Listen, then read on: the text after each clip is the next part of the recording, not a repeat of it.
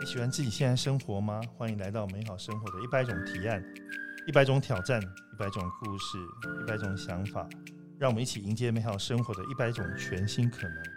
尤其在迎接二零二三年的一开始哦，那我们今天非常开心，呃，美好生活的一百种提案，今天特别邀请到的是亚东医院的副院长陈云教授。陈云教授你好，嗨，梁任好，各位听众大家好。好，我们今天非常开心哦，今天找到的是国内一个呃非常权威的医生哦，然后我们今天要谈的题目呃，可能跟我们每个人都息息相关哦。那呃，我们最主要今天要谈肠道健康。那这个肠道健康，其实每个人不管是从小到大，其实都应该关注的议题，对不对？对的。好，那我们先呃来介绍一下陈云教授的背景哦。大家光听到他的背景，一定会吓一跳哦。哦，他是目前亚东医院的教学副院长，他同时是原治大学的医学院的兼任教授，跟医护学院的筹备处的主任。那另外呢，他也是台湾小儿科、小儿外科的医学常务理事，同时是台大兼任的主治医师。哦，那而且如果了解陈云教授他的背景的话，大家会吓一跳哦。他是国立台湾大学的临床医学的研究所的博士。那很奇特的事情，他也是台湾国立师范大学的热火 EMBA 的学硕士，而且刚刚拿到学位而已。那呃，另外有很奇特的经历是，他是美国匹兹堡大学的医学中心移植外科，曾经过去担任研究员一年的时间，对不对？是的。好，那我们今天就来跟陈云教授好好聊一下肠道健康这件事情哦。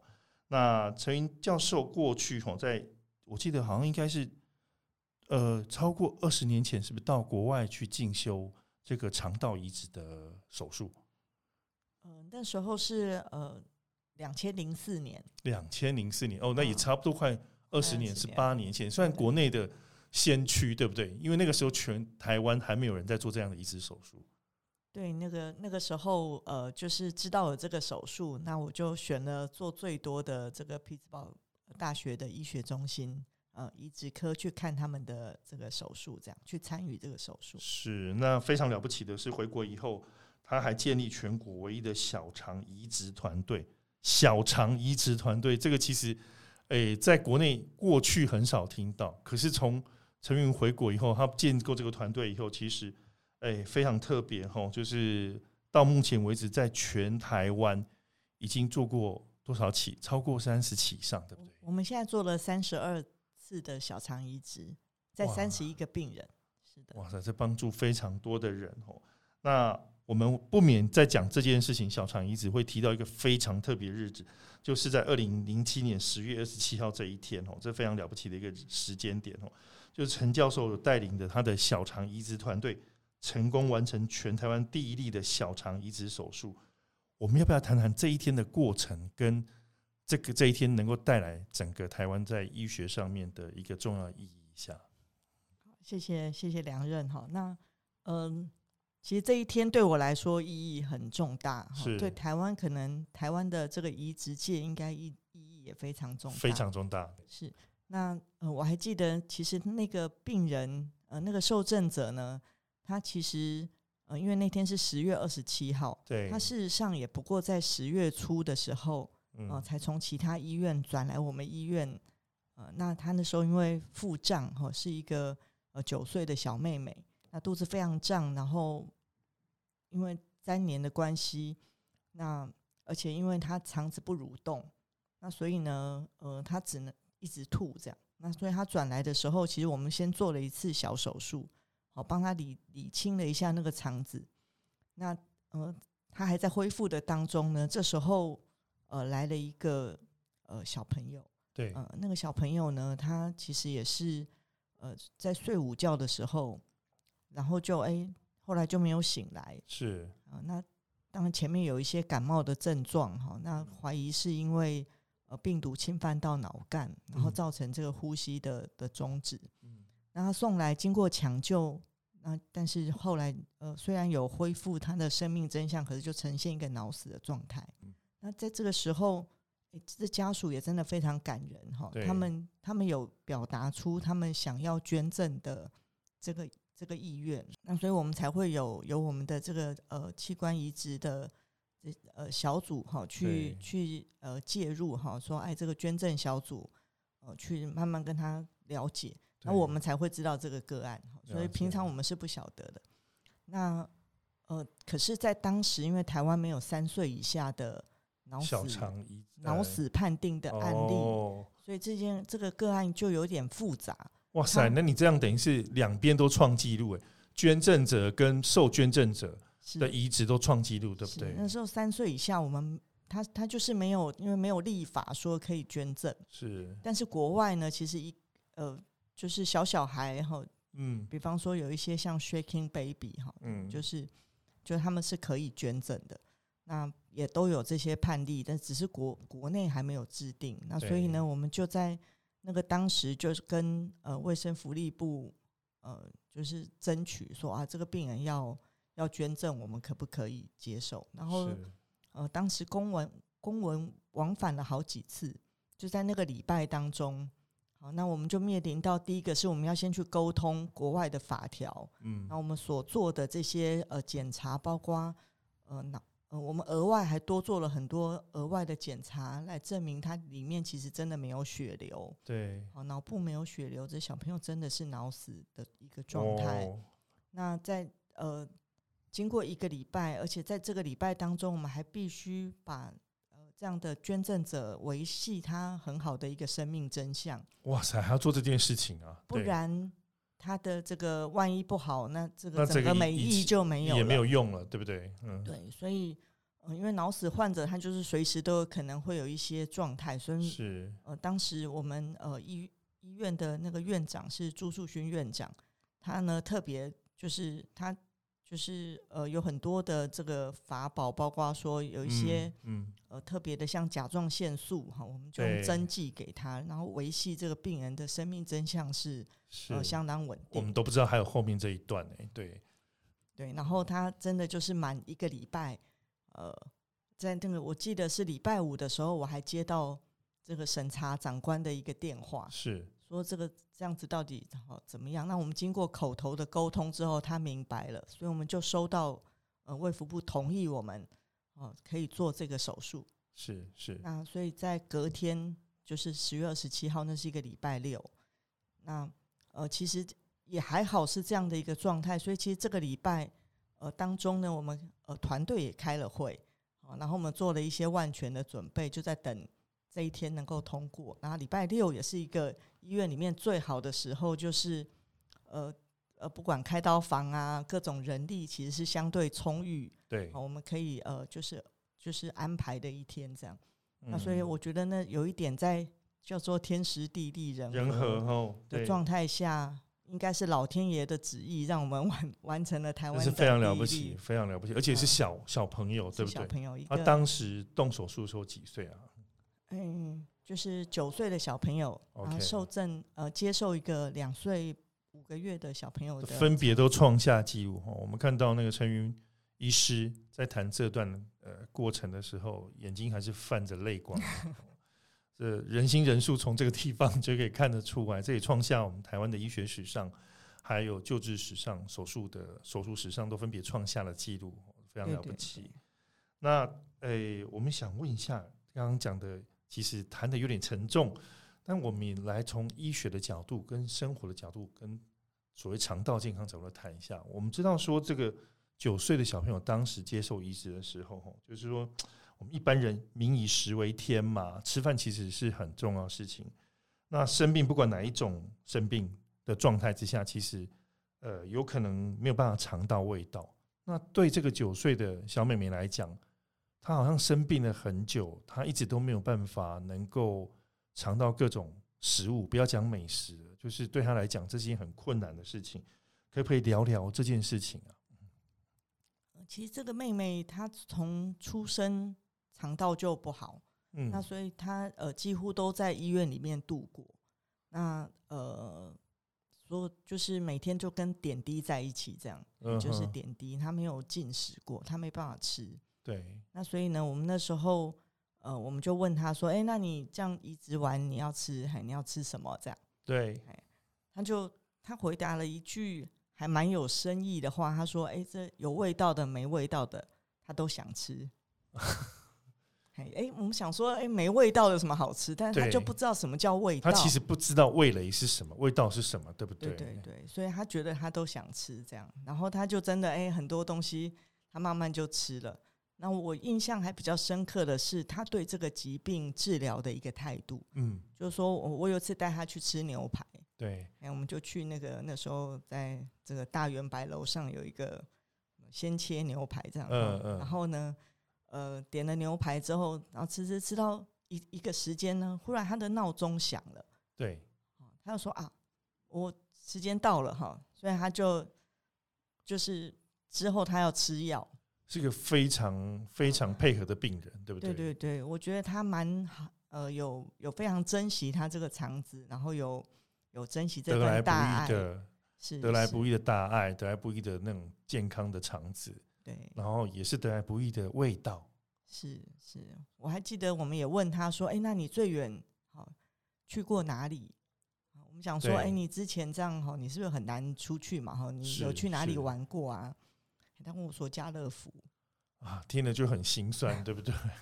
对啊，这个事情哦，就不但这位九岁的小妹妹后来延续了她一段的生命，那也创下了国内一个非常了不起的一个移植手术的一个经验哦。那我们很好奇一件事情哦，这个至今刚刚你提到已经有三十二起的呃成功的案例，也医治了三十一个病人，对不对？呃，改变了这些无数人的生命，这么多人的生命。我想请教陈医师说，除了这个以外，你还没有让你觉得说这个小肠手术哦，就活体移植的手术，有没有让你更深刻的事情？嗯，其实呃，每一个肠衰竭的病人都过得蛮辛苦的日子，是对对对，所以呢，呃，就是不能吃啊，吃不顺，然后靠点滴。那我印象还很深，是有一个。呃，三十几岁的年轻人，嗯，啊，他本来是一个这个面包师傅，他可能工作太认真，然后熬夜哈，整个就有一天开始，他的肠道就不太蠕动。熬夜也会造成，或过度疲倦也会造成肠肠衰竭。会会，其实很多天哪，这件事情大家要记得哦，这是我们今天的第第一个课程，这样子。对，然后他他那个不蠕动之后呢，他就一直瘦。体重从五十几公斤就瘦到三十一公斤。他来看我的时候，那个风吹的，我觉得他都可能会飘走。纸片人那种感觉。是一个高高的男生，然后只有三十一公斤。天哪！嗯，那我们我们当下就先帮他做这个静脉营养。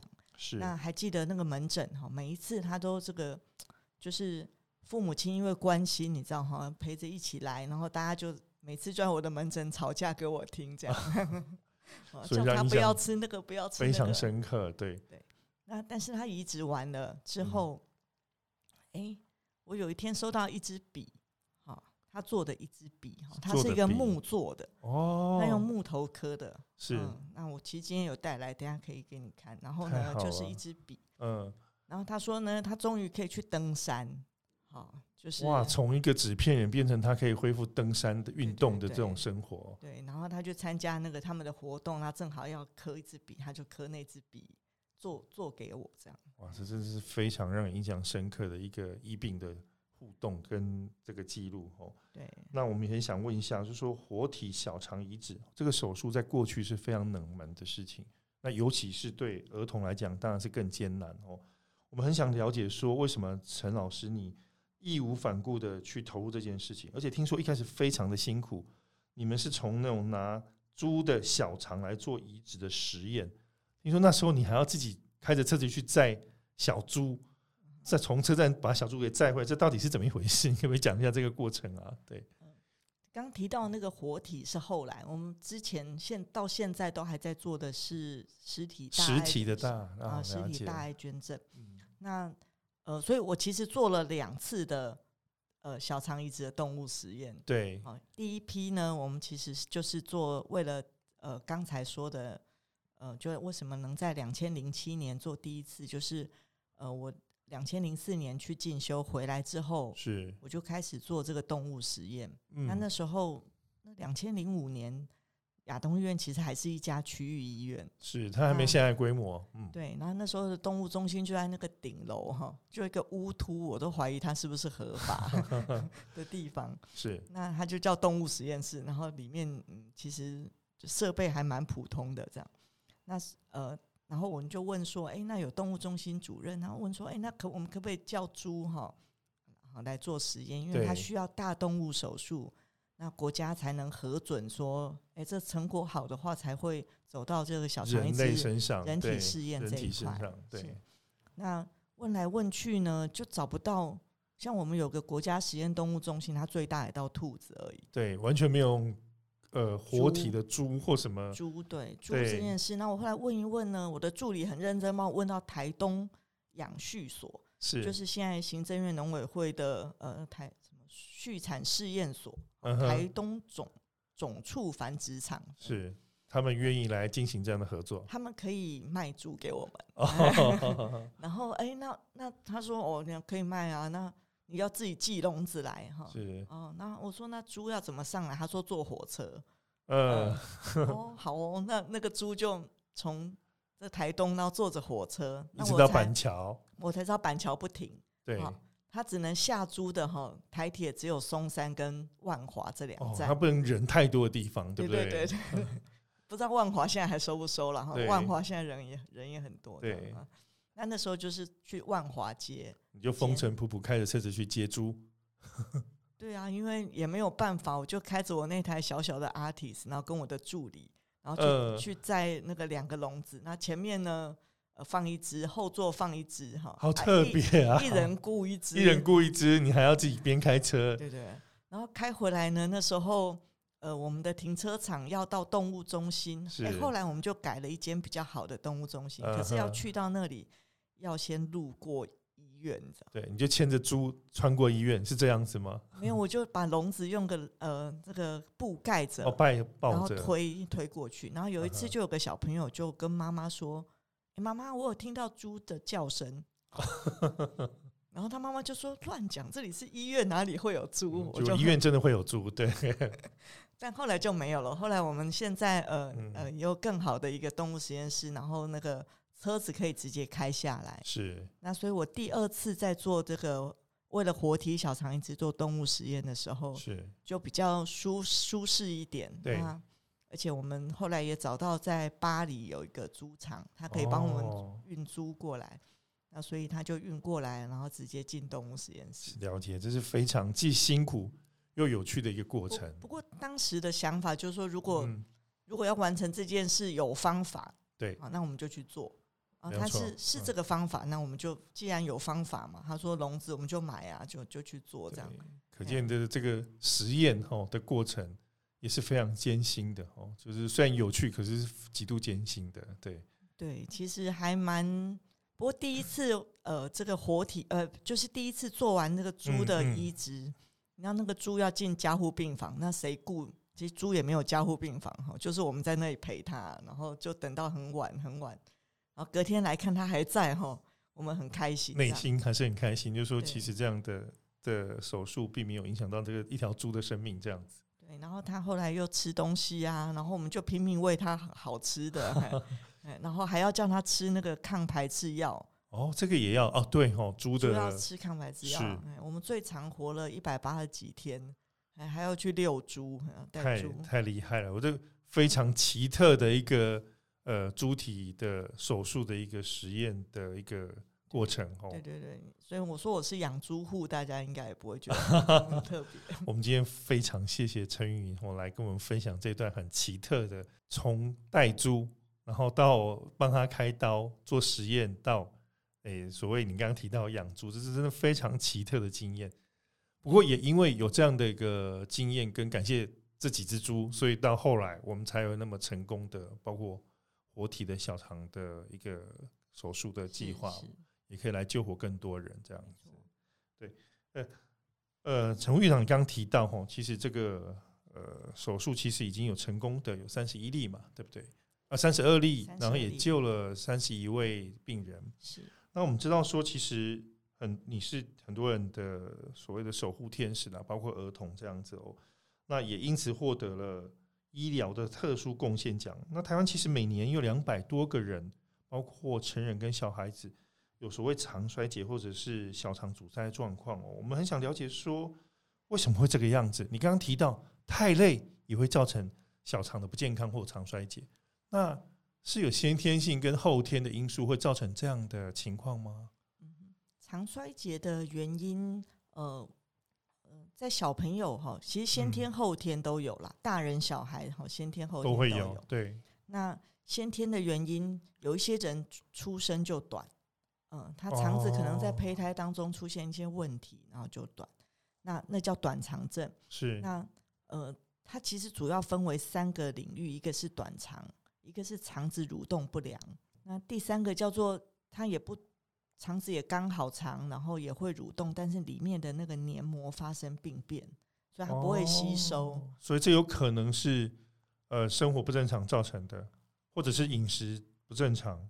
黏膜坏掉的，比方说克隆氏症啊，有一些克隆氏症的病人，他那个肠子一直发炎，不会吸收，就一直拉肚子。这个这个就是后天，嗯对，所以有先天有后天，这三种都分别有先天跟后天的原因。嗯嗯嗯，那。呃，如果是大家可能先天，反正我们也不能预防什么，我可能重点是在后天的哈。那呃，后天比较多，大人比较多的，像是肠中风。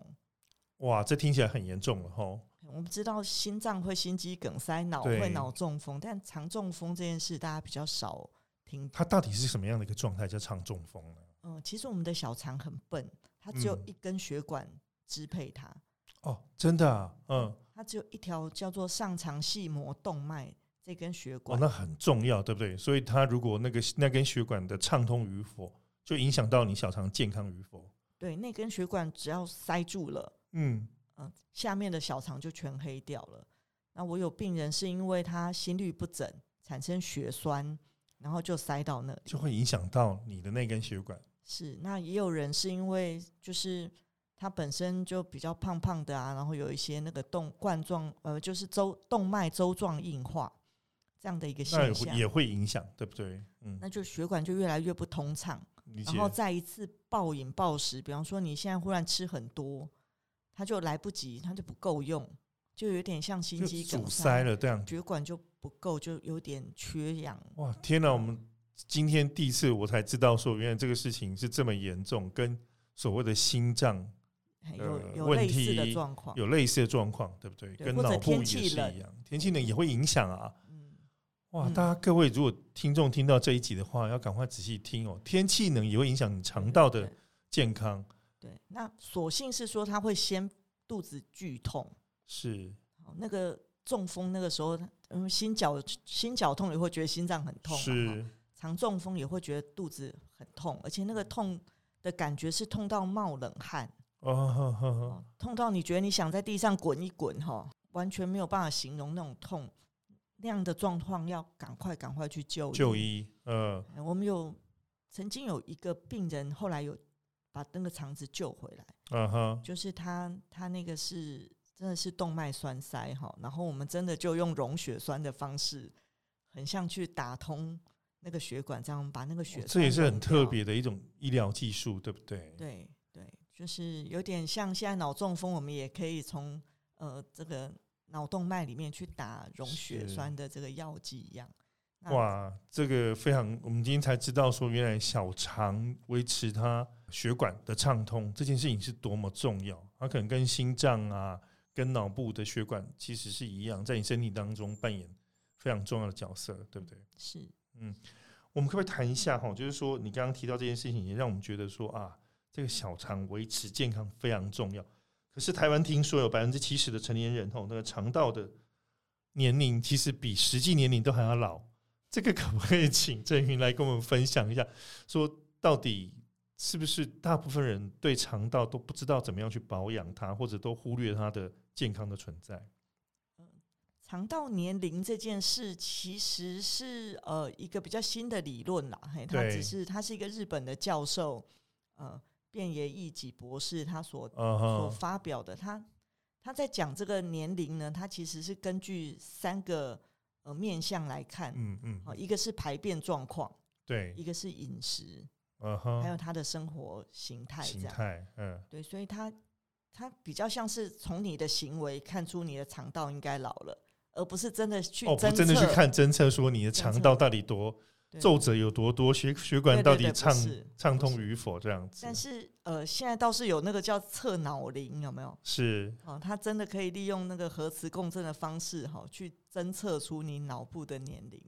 好，那所以肠道年龄其实是一个行为，哈、第一个嗯说你可以观察你的排便，哦，嗯哼，如果你频繁或者你便秘，好、这两个是相反。，嗯，另外，如果你的这个呃，我们叫放屁或叫排气，哈、比较臭的时候，嗯表示你的肠道其实是有问题。嗯哼哼 OK，这这三项是是其中三个指标。那另外在吃饮食部分，你是不是常常不定时？嗯嗯，哦有一餐没一餐这样乱吃？好那容喜欢喝含糖饮料，也会影响到，对。然后第三个是你很少在吃蔬菜或者一些呃乳制品发酵的这些什么优酪乳这些，是。我很少在在摄取。那这是三个饮食的一个指标。嗯哼，那再加上四个生活的指标，是，第一个就是你的皮肤，如果很粗糙，然后甚至有一些脂漏性皮肤炎啊，或者容易长痘痘。对，，OK，抽烟啊，抽烟这种影响哦，抽烟其实非常影响肠道的健康，它的尼古丁哈，其实会让那个血管收缩，然后那个血液循环就更不好。所以不只是对呃我们的那种心脏不好，可能对肠道健康也会有影响。对，对，抽烟本身其实就是会有影响。再来就是你一天睡不到七小时，天哪，这真的是致命伤了。对，还有一个就是很重要的哈，我嗯们念师大乐活都知道运动哈，呃，这个非常重要。不到三次的人，好，所以这四个呃，包括皮肤、抽烟、睡眠跟是运动。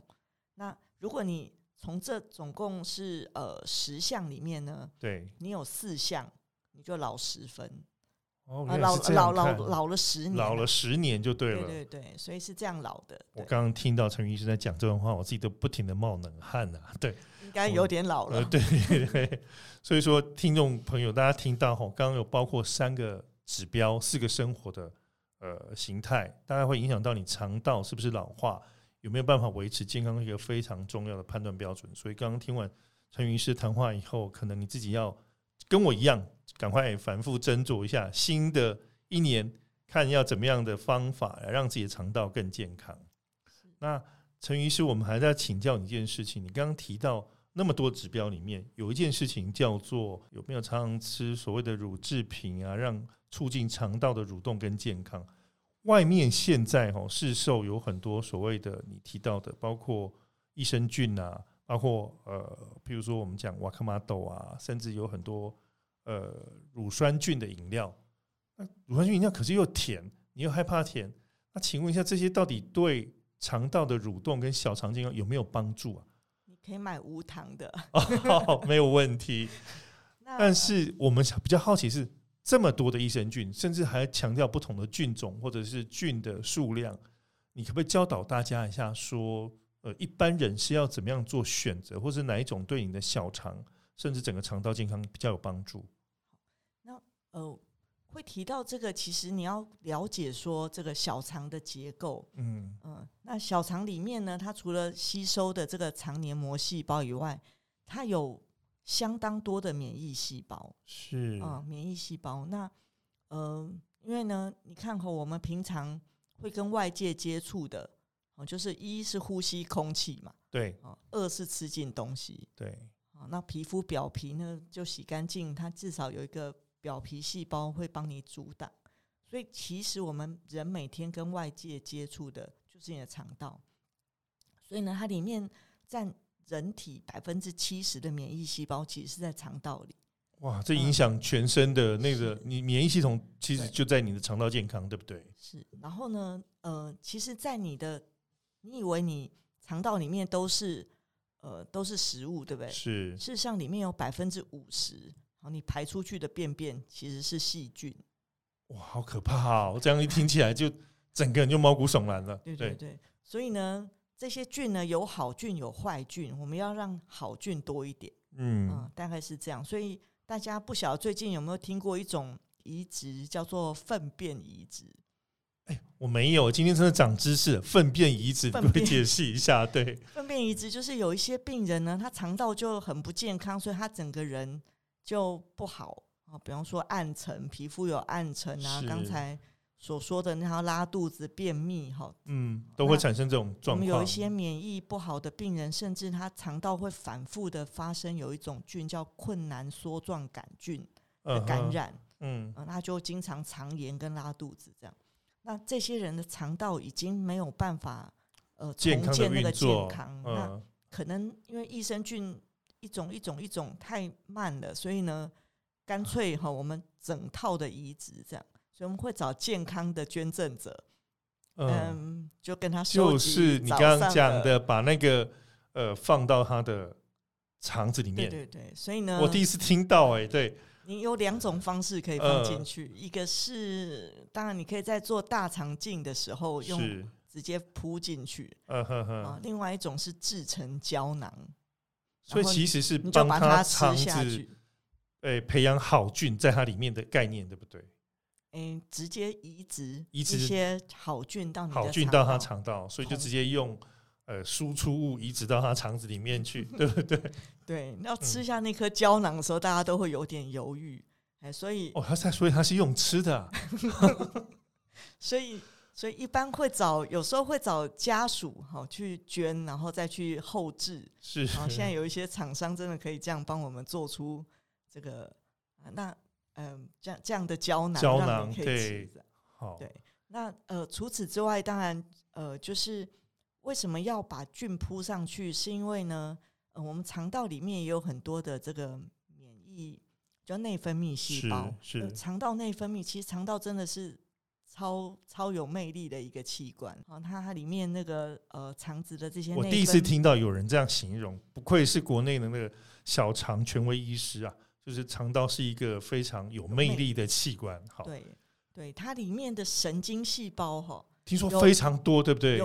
一颗天呐，呃，它所以说它会影响到全身的健康，就是因为这个道理，对不对？它大概就是我们第二个脑，就是我们我们脑有一百亿个呃神经元，它有一亿，那也蛮多。肠道有一亿个，对对，肠道有一亿个神经细胞，那他们在里面忙什么？哦，所以呢，它其实是接触了这些外界的东西，做一个交流之后，它还会输送到你的脑部。所以有没有觉得吃完饭的时候比较好谈生意？你的因为心情比较愉快，他的状态会分布到脑部，让你知道说什么喜怒哀乐啊，各种感觉都会透过脑部，然后会比较比较哎心情愉悦的哈，所以大家喜欢去吃饭，好像这么觉得中午吃饱会觉得很开心，比较开心这样子。那吃的过饱又会不太舒服。对对对，要吃的适量。是那吃什么东西当然也很重要。那所以呃，我们为了要把这个菌虫跟你的免疫细胞还有你的神经细胞，嗯，做一个很好的一个调节。对。那呃，在二零一五年哈，Nature 就有个自然杂志，是它特别提到有一个概念叫做脑肠轴，就是其实脑跟肠子。是非常息息相关、亲密的，他们其实连接性非常强的。对，那肠子里面呃接受这些细菌的刺激呢，它会这些内分泌细胞它会分泌一种东西叫血清素。呃，血清素，血清素它的英文叫 serotonin。嗯哼，那另外一个别名叫快乐素。哦，我们懂，就是说，如果说这个素正常的发展，对我们来讲是会快快乐的，促进我们的心情愉悦的，会好的。对对。那呃，就是所以呃，另外就是像慢慢现在最近有一个概念，觉得像巴金森氏病，嗯哼哼哼，或是一些精神呃，可能跟你肠道也有关系，对不对？对他们觉得是一个肠道疾病，他一开始很可能是从便秘开始。哦，我我第一次了解这样的疾病，我们都以为说它是一种跟脑部有关的，那没想到居然是跟肠道有关。所以你把肠子从源头顾了。这些事都会变好。嗯，加拿大有个研究就特别提到说，他们去研究这些呃溃疡性大肠疾病的病人，就发现这里面呢，后来发生一些相关的精神疾患的，都跟这个比较多，比较多，有占了百分之四十，远高于正常的人。所以肠道好不会老，肠道好你的会更快乐。这个不是广告台词，这是真的，这是真的。对，好，因为今天听到陈云老师讲的话的人都有福气了，要赶快去保持你自己肠道健康哦。那也非常谢谢陈老师给我们今天这么多这么丰富的肠道健康的资讯，我都觉得今天上了是一堂所谓的医疗的科学。跟健康 保养的课程的一个非常重要的资讯哦。那呃，我们今天还要特别聊到一件事情，就是陈云教授，他其实非常特别哦。他从小到大就一路是个学霸，从北医女到台大医学系，而且他念大学时候总共报了七个书卷奖哦，每一年都是拿第一名。可是我们好奇哦，像您这样的学霸，为什么后来又跑去念台湾师范大学的乐活 EMBA？但我们知道说，你去念这个。硕士班吼，包括马拉松啊，包括打桌球，样样都来。呃，在你这么忙碌的生活当中，你会分享一下你去念书跟给你带来什么样的好处？那这件事情跟你刚刚所谓肠道保持健康，好像又有点呼应。要不要聊一下这段过程？嗯，那时候是因缘际会啦，好，所以我就去念了这个呃乐活 EMBA。那想念 EMBA 有一阵子，那我觉得它加上乐活，让我更想、更更想去尝试。是。那呃，去学校，当然我们好像还是学到了这些呃管理啦、财会，我们觉得本来应该要有的一些课程。对。但它更特别的是，呃，它启发了我很多，比方说在运动上面，呃。呃的的这个这个这个 DNA 又活起来了。那我自己觉得，在那段期间呢，我又开始跑步。嗯哼。那跑步呢，大家以为说，哎，这个这个跑步伤膝盖啊，哈，跑步对身体不好，很多人是这样想。哎，结果经过老师教学，正确的姿势，好，那我们怎么样可以落地哈，不会伤到膝盖？之后，哎，开始跑就不会就不会不舒服。我觉得很棒，那而且我觉得，呃，当有开始这样运动呢，呃，大概是，呃，我的肠道就变得很顺畅。哦，你自己也发现有这样好处就对了。只要你规律的运动，根本就不用吃那些菌，它自然也会很顺畅。这个非常重要，对不对？嗯，对。那再加上后来像是呃洪洪聪洪聪明老师讲的这个持拍运动，可以避免。打桌球，对，可以呃增加就是呃预防失智，我也觉得这个蛮重要的哈。大家尔虞我诈的打一番之后哈，忽然之间脑部都活起来了哈。如果看过陈云医师打桌球的话，你就会发现说哦，原来医师也是一个运动高手啊。对，那呃有这些正确的跑步，跟另外还有一个就是在心灵上面，那我们的季立康院长。他教我们正向心理学，对，那我觉得他的那个八字真言，呃，非常好，就是正向、积极、感恩、利他。是这句话呢，可以让我平常在面对很多呃压力的时候，就随时告诉自己这这八个字。我后来在后面还加了三个字，是你说，就是说，我想说，因为有时候你还会看到一些。也许看的不是很顺眼的事情，的事情，对，好，所以我在后后来在这后面，哈，正向、积极、感恩、利他后面加上了慈悲心。哇塞，这果然是很符合我们陈医师的这种工作跟心情哦，就慈悲心面对这些有的没有的事情，对不对？对，然后呢，你就可以很正面的过每一个时候。你可以在忙碌的时候呢，诶，关注一下自己的呼吸，哈，然后也让自己正面的休息一下。其实对身心灵都很好，那我觉得这是一个很棒的一个一个学习的过程啊。是，我觉得这段期间，然后这样所学到的东西，不管在管理上面还是在生活上面，我认为是受用不都有很大帮助，对不对？是，太好了。我们今天其实哈，我们这这个 podcast 就叫美好生活的一百种提案。本来呢，每位来宾到最后都给我们一个很好的提案。我发现你刚刚提到那八字真言，再加上慈悲心，就是一种最好的提案，对不对？没有没有，我我今天其实还是要 focus 在肠道了。OK，好，那对于我们肠道健康，是不是陈云医师，你给大家一个美好的生活提案方法？规律的运动，规律的运动，嗯，然后呢，在吃的时候定时定量，好，定时适量。OK，那呃，这个多吃一点这个蔬果啊。益生菌然后因为蔬果里面是益生质哈，是菌要有的这个材料哈，所以你要吃这些蔬果，再加上益生菌，效果比较好。那益生菌可以从食物来哈，不一定一定要去买。好，那一些发酵的食物，像是呃泡菜啊、纳豆啊，有没有日本人常说是有帮助的，对不对？对，什么味增汤啊，哈，然后或是呃那个呃乳酪、优酪乳哈，去死，好这。多多少少都可以补充一些好菌，所以平常看到这些食物呢，记得不要把它变成泡菜锅了哈，它就死掉了哈。所以要原来它是要趁它是 活的时候，活的时候去吃吃才有用，对不对？好菌才会在你身体里面。对，是就你吃一些活的，嘿，在吃泡菜锅这样。各位，我们如果不要粪便移植的话，那那最后就是还是呃，我觉得。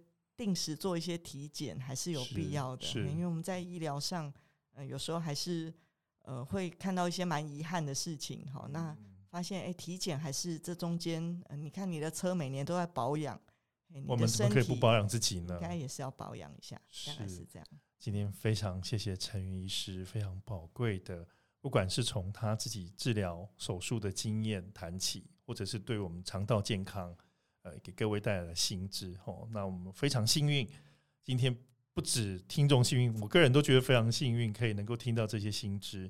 那也欢迎大家，我们跟着陈医师，让自己肠道更健康。谢谢大家，谢谢医师，谢谢，祝大家长长久久，长命百岁。嗯，下回见，拜拜，拜拜。